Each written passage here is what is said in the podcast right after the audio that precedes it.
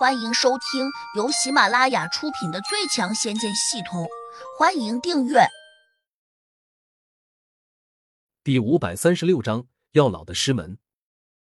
胡杨却大喜过望，既然能够运用自如的随时把石球放进去或取出来，那就不用再担心什么了。他下一个念头升起时，石球再次飞进了他的脑中，安安静静的存放在胡魔仓库中。四人走后。宣公子渐渐的清醒过来，他恶狠狠的叫道：“老子不报今日之仇，誓不为人。哼！我现在虽然打不过他，但我有重要空间，我一定要努力修炼，多吃些灵药。等到我功力提升到一定的时候，再来好好的教训姓胡的这小子。”一念及此，宣公子又充满了希望。他快步走出洞府，来到了存放石球的那道石壁前面。马上催动咒语，要叫里面的农夫加紧种药。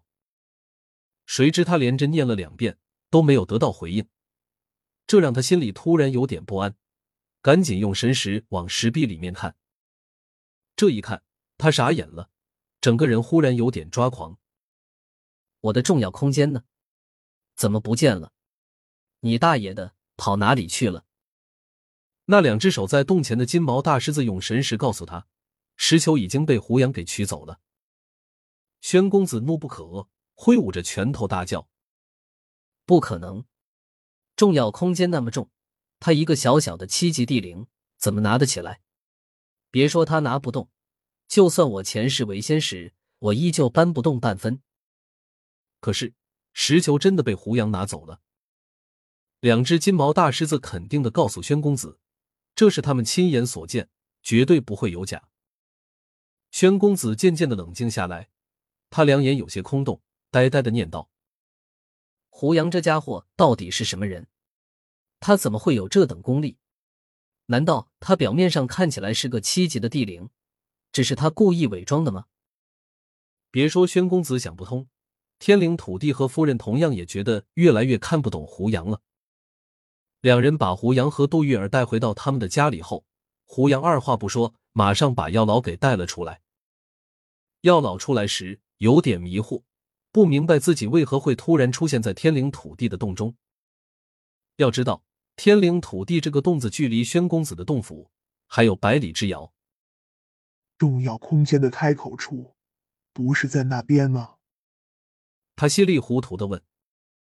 胡杨指着地上的石球，淡漠的说：“我把它搬过来了。”药老开始还不肯相信，他睁大了眼睛看着眼前这个曾经非常熟悉的石球，难以置信的说：“这真的是宣公子那个重要空间吗？”你要是不信，可以进去瞧瞧。药老皱了一下眉头说：“宣公子早就把进出空间的咒语给修改了，我哪能够进去？我这里有空间开启的咒语，现在就说给你听。”你不妨试试。说着，胡杨当真把这个空间的咒语告诉了药老。药老不笨，这种稍稍调整了顺序的咒语，他只需要听上一遍，便能轻松自如的记下来。虽然他有点不相信，但是他还是试着催动了一下这个新的咒语。下一刻，药老钻进了空间中，很快他又满脸惊骇的跳了出来。他呆呆的看着胡杨。您怎么会有这个新的咒语？这不是你关心的问题。药老好奇的问：“宣公子呢？这空间不是他的吗？他到哪里去了？难道他心情好，和你投缘就把这个空间送给你了？”胡杨嗤了一声说：“他要是有这么好心，我就不会收拾他了。”药老非常吃惊。你把轩公子怎么样了？也没怎么样，他还活着。药老的脸皮忍不住抽搐了一下，心里有些震动。胡杨说宣公子还活着，说明他一定被修理的很惨。现在，请你带我去找一个人。药老愣了一下，找谁？杜峰。说这话的时候，他下意识的看了杜玉儿一眼，后者满脸的幽怨。药老开始有点奇怪，忽然间好像知道了什么，他轻轻的哦了一声。可是他在闭关啊，还没有出来呢。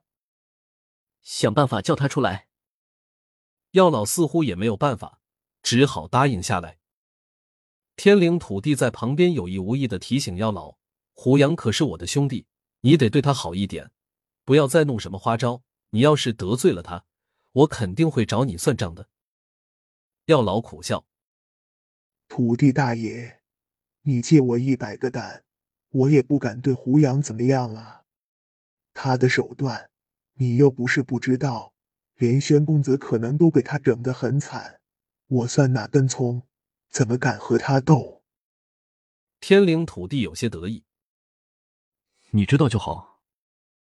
药老小心翼翼的把胡杨和杜玉儿领到了他师门驻地，这里是大山深处，四周全是高耸入云的山峰，下面却是深不见底的峡谷。就在半山腰的一处平地上，刀削般的悬崖峭壁上，那里有一排石洞。或大或小，洞门上全都紧闭着，且还长满了表台，都快和周围草绿色的石壁融为一体了，好像这些洞门很少打开过。站在洞门口，药老并没有急着去推门，而是立在那里，捋着胡须，似乎在等着什么。胡杨沉声问：“药老，你这是什么意思？”药老转过头，连忙给胡杨解释。胡真人有所不知，我师门从不允许外人进入。纵然你们和杜峰渊源深，但也不能因此坏了我们的规矩。再说了，我在外面虽然有点人缘，但在这师门里面分量却很轻。尤其是我那个小师叔，经常横竖看我不顺眼，说我只会结交一些没用的狐朋狗友。他这话还没有说完。石壁中突然就爆出了一个粗口：“你大爷的！又背着说我坏话，小兔崽子！你倒是说说，老夫的话错了没有？”胡杨微微皱眉。这时，其中一个洞门突然打开，一个矮小精壮、头发胡须全都白尽了的小老头一下就从里面冲了出来。本集已播讲完毕。请订阅专辑，下集精彩继续。